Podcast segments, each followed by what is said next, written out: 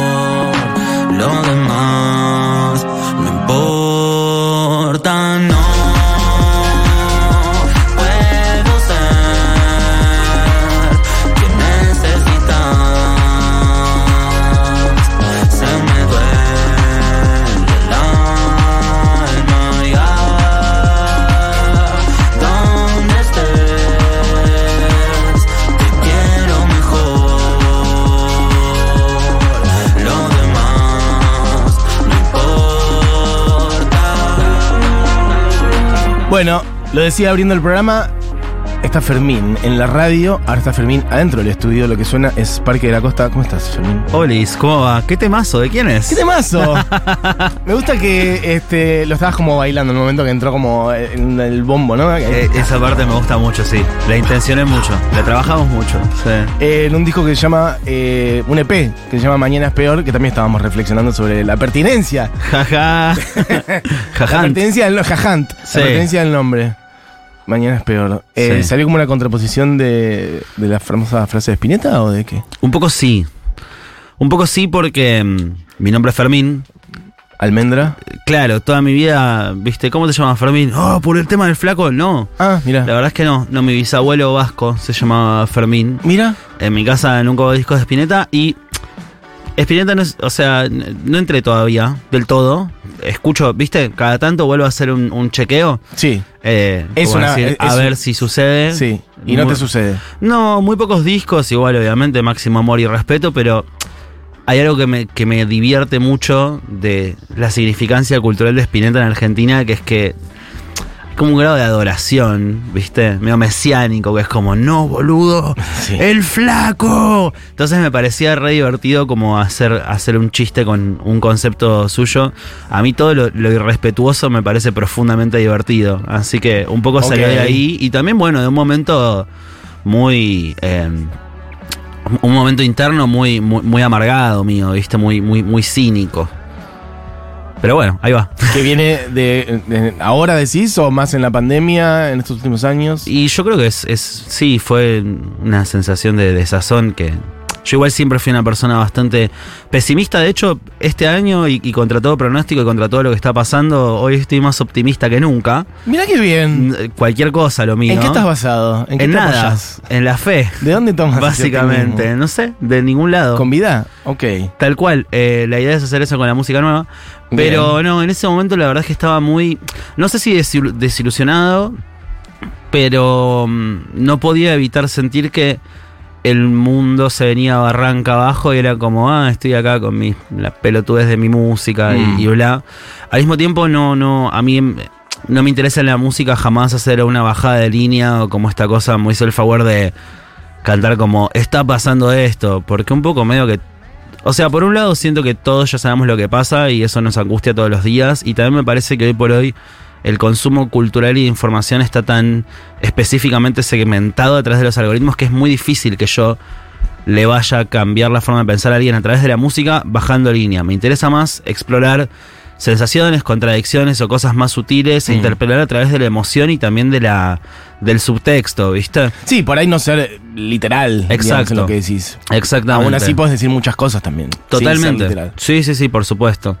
Bien. Em, porque me interesa esto que contabas antes también de, de tu infancia y eso, me dio curiosidad. Me decís, en mi casa no son un disco de Spinetta, ¿qué sonaba en tu casa?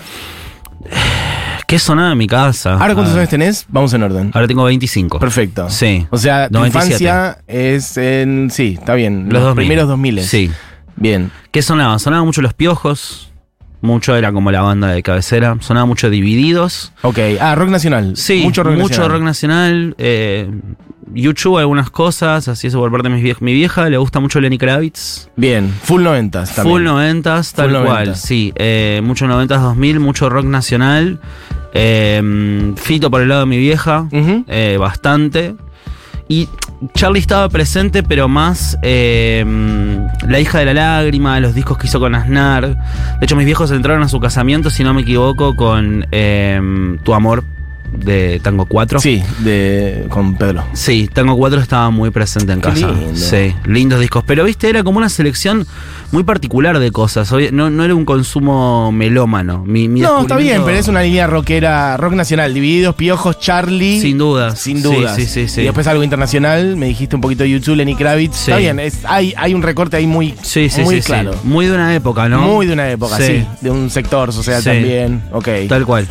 Perfecto. ¿Y vos, de, de todo esto, te quedaste con algo? ¿Decís algo de eso está dentro mío? Eh, Por supuesto, sí. De hecho, para mí. La música en general creo que, que cala muy hondo en lugares eh, muy profundos del inconsciente, de formas que uno ni siquiera lo registra, sobre todo si uno se dedica a la música. Hmm. Eh, después, obviamente, estos discos los revisité más de grande y, y encontré cosas muy interesantes en todos. Em, no fueron tan parte de mi construcción estética consciente. De lo que vos armaste diciendo quiero esto. Claro, entendí tiempo después como que había ciertas formas musicales o líricas que, que las tengo súper presentes, pero no tanto a nivel consciente, ¿viste? De construcción estética. Eso vino más por otro lado. eh, yo tuve internet recién a los 12, 13, creo, regularmente. Ok. Y no, el internet con el que yo crecí no es el internet que conocemos ahora. Era, era un internet lineal, un internet, si se quiere, de foros. Consumía mucho taringa. Esa época de YouTube también, que era un poco más lineal y era todo un poco más. eh, no sé si difícil de usar, pero viste, eran interfaces de usuario que no te llevaban solas al contenido, sino que tenías que buscar un poco más. Sí, menos ¿Viste? algoritmo y mucho menos redes sociales, digamos. Era que vos tenías que tipear lo que querías, entrar a una página. Exactamente. Y era eso, vos yendo a un lugar y volviendo, digamos, pero por ahí no te, no te perdías tanto. o no- Tal cual. El algoritmo no te mandaba por donde no quería. Tal cual. Como bueno, ahora. De hecho, en ese momento, en, en- en- yo crecí en Chascomús, ¿viste? Ajá. Y en, en el pueblo era eh, Cablevisión o DirecTV. DirecTV no teníamos, teníamos cable y el cable tenía canales limitados. Digo, no sé, MTV no estaba, VH1 no estaba. la los canales, el único canal de música que había era Match Music. Ajá. Hasta muchos años después que apareció Quiero, que ahí ya yo ya estaba medio en otra, ¿viste? Pero eh, entonces la combinación de búsqueda de música era un poco Match Music Taringa, Match Music Taringa, y ahí fue apareciendo, bueno, más la música que, que terminé haciendo y escuchando. Claro. Pero ¿y la música en sí en general? ¿Tus viejos eran músicos? O No, no, no. ¿Y cómo llegaste a.? ¿Qué, qué agarraste primero? ¿Qué instrumento agarraste primero? No sé, o sea, me cuesta un poco contar eso o, o- o darle un orden. El otro día justo me cagaba de risa con un amigo hablando de que a mí primero me gustó ser el centro de atención, ¿viste? O sea, Ah, empecé actuando, no sé, teatro, otras disciplinas más escénicas muy de niño, tipo a los nueve años. Porque antes fuera del Sí. micrófono hablábamos un poco de generar contenido para redes y eso y decías, no, ma, no me gusta o me cuesta, no sé qué. Pero sin embargo, decís ser el centro de atención, Tal actuar. cual, y bueno, es que hay una contradicción muy Ahí hay grande, algo ahí, ¿viste? que- Sí, por eso también la música es un muy buen escudo. Yo no sé si tengo los huevos para simplemente ser Claro. una personalidad y, Sí. y- y vender con mi personalidad. Bien. Entonces, la música en ese sentido es, es también un refugio de poder como expresar algunas de esas cosas De más. otra manera. Exacto. Muy bien, O en otro contexto. Pero sí, al principio me interesó más el teatro, lo que sea. Y en un momento.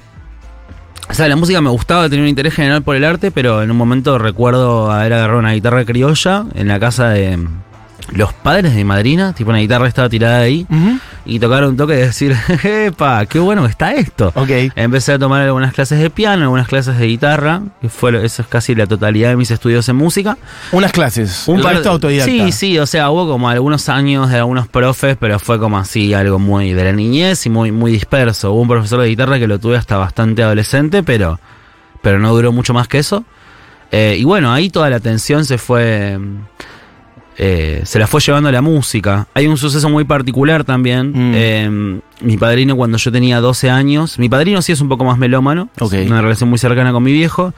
Y él sí me introdujo ya más a la música de los 90, a los Peppers, a Nirvana, a ciertas cuestiones. Bueno, ese me, me abrió bastantes universos. Y cuando yo tenía 12 años recién cumplidos, me llevó a la cancha de River a ver a ACDC.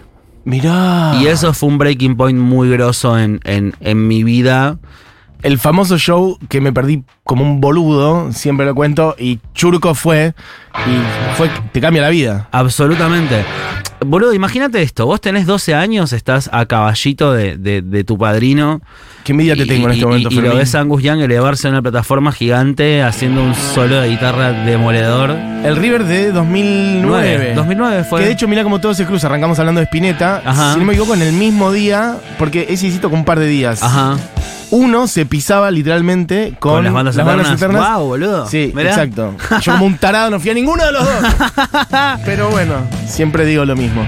Churco fue al día que se pisaba, ok. Qué Y- locura, boludo.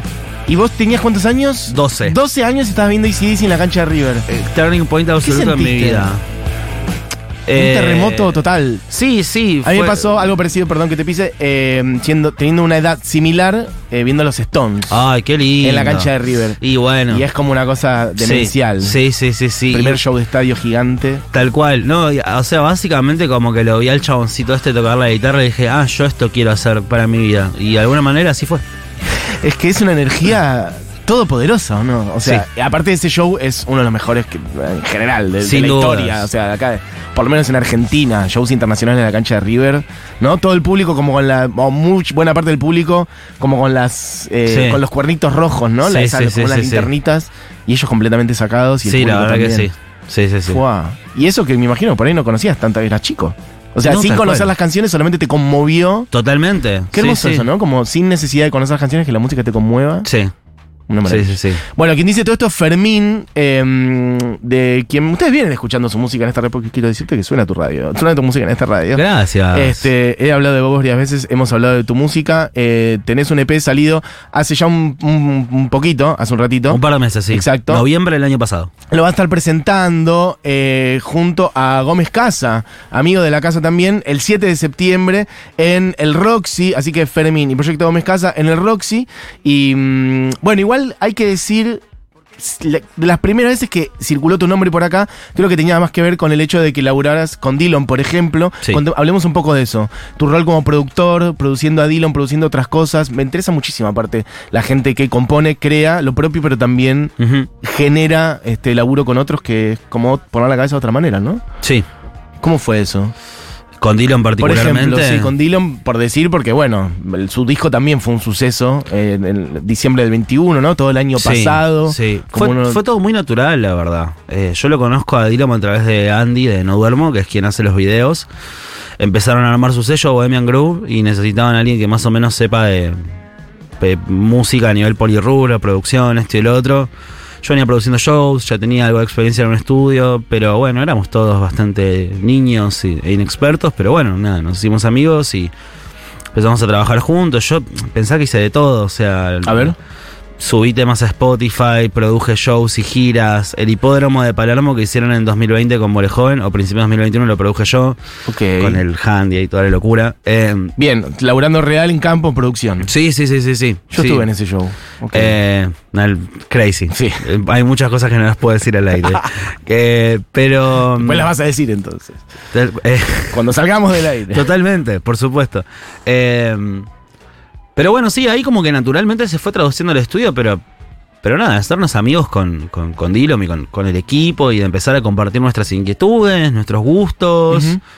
Yo siempre tuve pequeños setup de home studio en casa, al principio muy precario, muy precario, y lo fue evolucionando, pero siempre tuve una disposición de como, bueno, tener algo en casa como para maquetear, trabajar algunas cosas. Grabé unas guitarras para un tema de sala con Roju, que es Cuando Sonríes.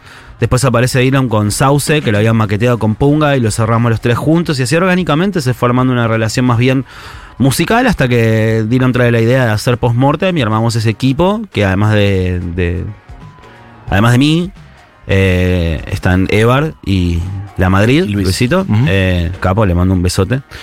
Eh, y bueno, ahí armamos ese equipo de cuatro y nos metimos de lleno a hacer postmortem en un proceso que fue súper largo y que bueno, que igual todo disco es un poco como caminar en la oscuridad, pero bueno, ahora después de un par de años y con un poco más de experiencia ya eh, no es que es más fácil, pero hay más lugar para experimentar cosas más específicas, ir a buscar cosas más específicas. En ese momento fue una gran experimentación y probamos muchas cosas.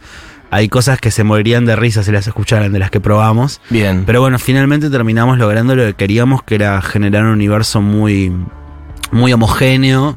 Y bueno, que responda a las ganas que, que- que tenía Dilema en ese momento de hacer un disco eh, diverso y, y representativo de sus intereses. Y conceptual, sobre todo. En ese momento, me interesa esto, como eh, profundizar en la, en la tarea de productor. Eh, en ese momento tendrías que 24, ponele, por decir. No, más o menos, boludo. menos de pensá- 24. No, ese disco lo empezamos a hacer. Claro, yo estoy pensando lo- lo- cuando salió el disco, pero claro, no, lo empezamos a pensar en 2020 y lo empezamos a producir a fines de 2020. Sí, 22, 23 tenía yo. Ok, Sí. bueno, 22-23. Dijiste que tomaste algunas, voy a tomar algunas cosas, tomaste algunas clases de guitarra. ¿Cómo es que una persona, o cuál sentís que es tu aporte como productor? ¿Qué sentís cuáles son tus herramientas? Decir, bueno, ¿qué? Medio un, un genio de la técnica, o haber escuchado mucha música y decirle a Dylan, che, acá, ¿por qué no? Mira, escuchá esto que hizo Tame Impala, este sonidito, ese tipo de. O eh, grabemos esto otra vez, otra vez, otra vez. ¿Cuáles son los aportes de un productor para hacer que después salga uno de los discos del año? A todas luces, para casi todo el mundo. Postmortem es uno de los discos, si no, el disco del año. Bueno, gracias. Por favor. Eh. Este, ¿qué, es- ¿Qué cosas sentís que. ¿Por dónde pasan más tus aportes? Me, me, me cuesta Incluso por algo personal, de agarrar y decir, no, esto, sigamos mañana, Sí. no, de vuelta, exigir, forzar, Sí. aportar ideas. Bueno, hay algo de eso último que decís. em, yo soy un productor muy de la escuela Rick Rubin. No soy tan. eh, ni de meterme en la técnica, ¿viste? Ni, ni de ser demasiado agresivo para con las ideas del artista. A mí me gusta mucho, en realidad, como tratar de conducir la sesión a un estado lo más. eh, libre y desprejuiciado posible, tratar de que el espacio de estudio sea constantemente un espacio de juego y al mismo tiempo equilibrando eso con la parte más comercial si se quiere, pero no en cuanto a sonido, sino decir, che, bueno, esto lo tenemos que terminar más antes y esto por acá, y viste, como también generar una suerte de, de caos ordenado. Yo siento que ese es un poco mi, mi rol en el estudio, nada, me gusta mucho como ayudar a escribir, colaborar con las letras y cómo conceptualizar eso en sonido también. Ok, ah, te metiste en Eh, letras, por ejemplo, también. Sí, o sea, pero no es tanto de, de escribir literalmente, alguna que otra barra habré tirado, pero, pero es más bien como de, de, de conducir la idea, ¿viste? Como, porque también, eh, qué sé yo, eh, Dylan particularmente escribe casi todo en el estudio, si bien tiene obviamente su blog de notas gigantesco, esas ideas se, se unen y, toman forma en el estudio, entonces en general es como, che, ¿qué querés decir con esto? ¿Cómo lo vamos a decir? ¿Viste? ¿Cómo conducimos esta idea de punto A a punto B? ¿Viste? Y en ese camino también empezar a conceptualizar a través de la música, decir, ok, si la idea es esta, ¿cómo vamos a hacer que suene? ¿Qué momento musical puede acompañar esto? ¿Viste? Ese es más mi, mi rol. Después, al mismo tiempo es gracioso porque yo no... Soy autodidacta en casi todo, pero en postmortem toqué casi todos los instrumentos, hasta la batería, que soy pésimo tocando la batería, pero pésimo, ¿eh? Soy el peor baterista que conozco. Pero bueno. ¿Y ¿Por qué tocaste vos la batería? Y porque era el único. Siendo el peor. Y bueno, porque, pero era el mejor de los que estábamos Ok. ahí. Ahora, nada, está Nacho Aye, que es un batero increíble, mejor amigo, le mando un beso. Pero bueno, en ese momento. Repasemos qué instrumentos tocaste entonces. Eh, Sinte, guitarra, sí. bajo, batería. Sí, Rhodes, teclado, piano, o sea, el piano, toqué el piano también. Em, sí, ¿Y cuánto crees que, de, que hay de haber escuchado mucha, mucha música? ¿Qué, qué tan importante es eso para después aportarlo? Por ahí no, no hace falta. no sé, No, la yo verdad. escucho siempre lo mismo y voy con esto a muerte y tengo este sonido. Por ahí está bien así también. Pasa que conozco tanta gente, tengo tantos amigos que son tan hiperreferenciales y que son tan como wikipédicos en el conocimiento de la música, Mm. Que me cuesta mucho identificarme con, con eso. Después sí, No, pero no digo ser un erudito, ¿eh? Simplemente digo haber, haber tener como sonidos dando vueltas en la cabeza No, y, eso- eso y que es- se te abran ideas. Eso, digo. eso, eso desde ya. Por ahí mi proceso no es tan referencial, Mm, es más inconsciente en ese sentido. ok. Sí, soy una persona muy consciente y muy estudiosa de la estética, pero no tanto a través del, de los géneros o del específico, ¿viste? No suelo retener tanto como, ah, este sonido de esto me va a servir para esto, pero sí, obviamente, que, que eh, digo, uno es como un Frankenstein de todas las cosas que, que escuchó en su vida. Yo a eso intento darle una rienda suelta más, más inconsciente, ¿viste? Eh, yo nunca siento que choreo, probablemente esté choreando todo el tiempo y no me dé cuenta. Bueno, ¿Me pero así funciona también. Total, Así funciona. total, total. De hecho, si no te das cuenta, es que lo estás haciendo bien en un punto también. como- Puede ser. Porque si te das cuenta que estás llorando, ya como, y bueno, no sé. Como, capaz no lo tengo Sí, que hacer, o empezás sí, a- sí. Pero si no te das cuenta, ya, está, ya es parte tuya, eso es lo digo. En realidad lo estás como reutilizando. Total, no es que, no es que nunca use referencias igual, pero, pero trato de, de- de- Intento que se trate más como del estado de creación y de juego Hmm. y que las cosas naturalmente se filtren por ahí. De hecho, hablando de eso, en tus, yendo ya a lo tuyo, vos tenés eh, ya dos EPs y un disco. Sí. Eh, de- como de, yo detectaba cositas que siento que son guiños que aparecen, pero por ahí no, justamente, por eso son involuntarios. Desde cositas de Tame Impala Ajá. o de sintes medio de Daft Punk o cosas así. ¿Forma parte de eso, de ese universo, de, de la música que te gusta y que escuchás o cualquier Sí, cosa? sí, ejemplo? por supuesto, por supuesto. Algo del sonido de Wanter, por ejemplo. Bueno, yo sí. ¿Es el Ah, uno o qué? Alex lo amo, lo amo. Es, eh, yo soy una persona, soy muy poco cholulo. No me da, o sea, me puedes poner al Papa acá enfrente y no se me va a caer un anillo. Tipo, está todo bien con Está todo todo el mundo, pero Alex me da terror conocerlo. Mira. Me da terror. Es una Alex. persona muy divina y amable. Estuvo ¿Sí? sentado en la silla en la que estás sentado vos dos Ay, veces, ah. largamente. Te la llevas, querés Sí. llevar. Eh, no, Este, él, él- él me- y él- viene él ahora dentro de poco. Sí, sí, sí, sí. Sí, Para mí se tienen que conocer. quiero- y me Podemos encanta- generar ese encuentro, ¿o qué? me, Generamos encanta- ese encuentro. me encantaría, pero me da miedo. Vamos Sí. a estar ahí en ese show. Me da terror. No, Fermín, venís, venís con nosotros y nosotros, Alex, Fermín, Re charlamos. estoy, re Este, estoy. mm, Sí, soy muy fan. De nuevo, eh, obvio, eh, me encanta la música y, y- y dejo. Yo dejo que eso se note, pero no es una construcción consciente. Digo, ¿se nota, no se nota? ¿Es más esto, es más lo otro? Simplemente tiene que ver con lo que escucho en cada momento, con qué me sensibiliza y con, con qué conecta mi sensibilidad en ese momento. Y trato de dejarme llevar lo más posible en el proceso, ¿viste? Entonces sí, obvio que se escuchan influencias, pero no está hecho desde un lugar de, ay, ahora voy a hacer algo más Tevin Pala, ahora voy a hacer algo más Alex and Wanter. Es simplemente como lo que sea que aparece en ese momento, eh, trato de conservar lo más posible ese impulso creativo y esa naturalidad. Para mí eso es lo más importante. Lo decía porque había algunos momentos que hasta la cuestión como tímbrica, ¿viste? Cuando decís como esto está sonando como, había Ajá. alguno, un bajo que me sonó tal cosa, nada, como Ajá. detalles, detalles. Pero me interesa también que el, el sonido tuyo, eh, de tus EPs, tus discos, es más, más popero, más electrónico. Que, por ejemplo, si volvemos a- al disco de, de lo que produjiste con Dylan, es totalmente otra cosa, digamos. Sí. Entonces, tu sonido, este, mm, eso, no sé, te, sentís cómodo en el mundo del pop, es un mundo que te interesa ir hacia ahí, la cuestión de la canción bueno, sí, luminosa arriba, que también puede decir cosas un poco oscuras, pero que la energía es esa. Eso, eso es lo que más me interesa. Eso es 100% lo que más me interesa.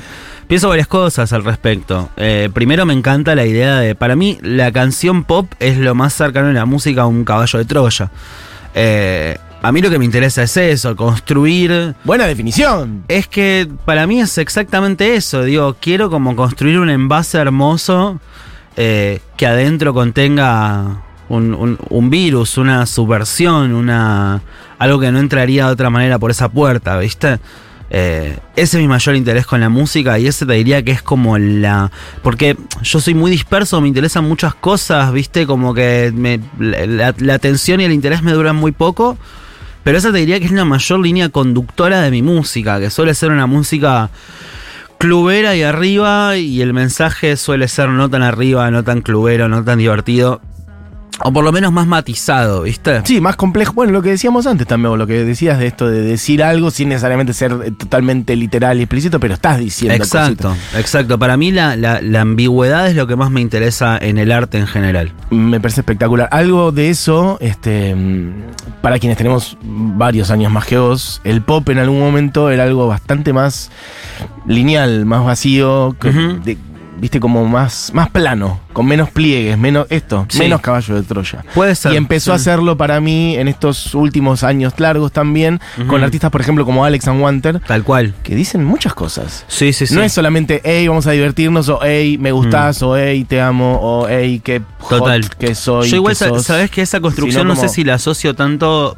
Pasa que en realidad, eh, viste, siento que, que- que yo soy muy hijo de la contracultura y que el pop en ese sentido, y acá en Argentina particularmente, tenemos una historia muy larga y muy nutrida. También ese diálogo Argentina-Chile es muy importante Muy. en ese sentido, desde Soda, Los Prisioneros, Miranda, Alexan Wanter, ida y vuelta.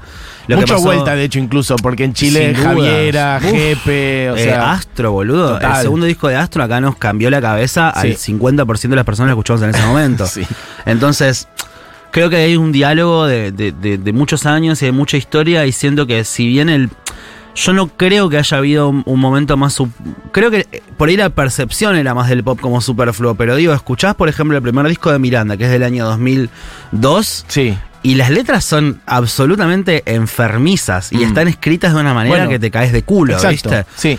Eh, bueno, no sé, mismo con Soda, mismo con, bueno, Los Prisioneros, digo, creo que hay, hay, hay una historia del pop en Argentina que, que- que siempre estuvo a la sombra del rock y ahora un poco a la sombra de la música urbana, pero creo que tenemos un poco una, una negación para con, con el pop, que es un, es un género muy amplio, que nos ha dado artistas increíbles, bueno, Virus. No, Eh, ni hablar.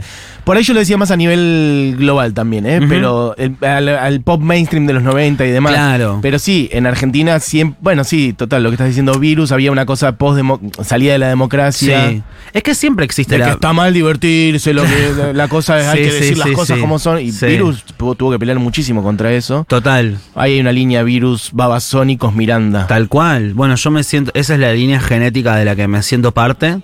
Siento que ahora en este momento más oscuro del país me va a tocar el mismo prejuicio sobre mí. Siento que ahora sería mucho más conveniente hacer rock podrido y decir, está todo mal. Yo Eh, creo que hay más espacio igual ahora. Ya por suerte hay algunos pasos que se han dado eh, para que puedas armar algo Ojalá. con sí, sí, sí, ojalá, sí, sí. ojalá que sí. Eh, es mi mayor deseo y es el- la línea eh, cultural, contracultural de la que me siento parte y donde siento que puedo expresarme y ser yo mismo Espectacular. eh, al 100%. Capo, Fermín. Yo tengo que redondear, porque mira la hora que es y todavía me Epa. quedan decir bastantes cosas. Eh, primero voy a decir, vayan a escuchar eh, Mañana es Peor, el último EP de Fermín. Igual voy a decir también, vayan a escuchar Orden y Progreso. A mí me gustó mucho Orden y Progreso. bueno. Es más, te voy a decir mi canción favorita, no es de las que tienen más reproducción, para que veas cómo escuché tu disco. Inevitable es un temazo, loco. Me lo dicen mucho, sí. Pero es un temazo otro nivel, ¿eh? Gracias. Otro nivel. Gracias. De verdad, tenés que hacer algo con ese tema. Mira, es, Tocarlo más en vivo, no y sé, yo, de cerrar es- el es- show con ese tema. Es, es muy épico. No, no es este inevitable, Diego, no seas careta. Eh, es un tema muy rockero épico y eso hoy por hoy para el show me es un queda, me temazo. queda un poco. ¿Te me- queda me corrido? un poco corrido, sí, es muy Oh, tambiónica. No sé, metelo en algún momento. Pero. No sé, que alguien. Que, que lo haga otra persona. No sé. Bueno, habla entonces de cómo va a ser tu show, ya que estás.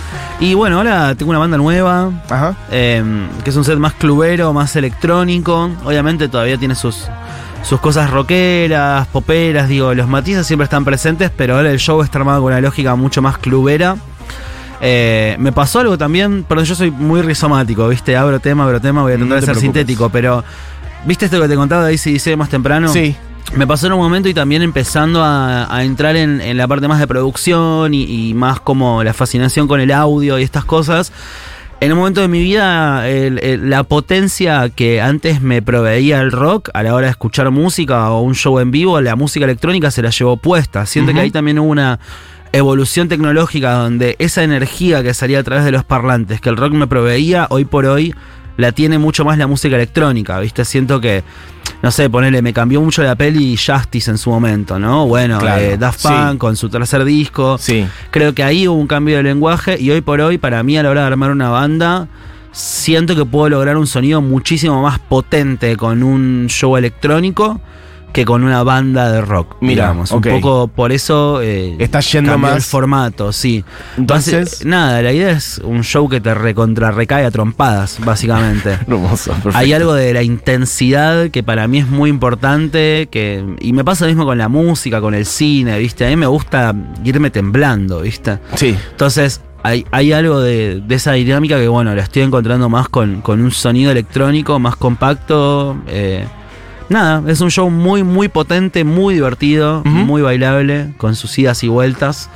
Eh, nada, yo estoy muy, muy contento y estoy con muchas ganas de compartirlo. Vamos a presentar una canción nueva que sale a fin de mes, final Esto, de septiembre. bien. Y antes, Sí. esto lo voy a. Exclusivo. Eh, me encantó, qué bueno. Antes de la fecha vamos a sacar un tema junto a Proyecto Gómez Casa. Gómez es un genio. Sí, la verdad que sí. El tema se llama Cerca. Bien, Y bueno, sale antes de la fecha, así que muy pronto lo van a, lo van a poder escuchar. perfecto. Privilegio enorme colaborar con Gómez. Lo escucho desde que soy muy chico y la verdad que para mí él es un héroe Es nacional. Sí, sí, sí, sí, sin duda. Eh, así que nada, un y siempre como una persona más creativa, abriendo puertas, generoso. Sin dudas. Bueno, quiero decir, porque ya nos tenemos que ir, eh, Ah, ya.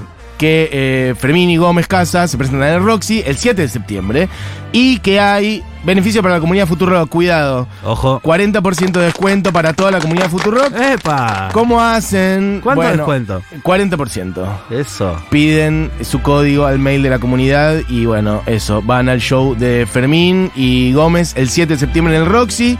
Y tengo que contar una cosa más antes de cerrar el programa.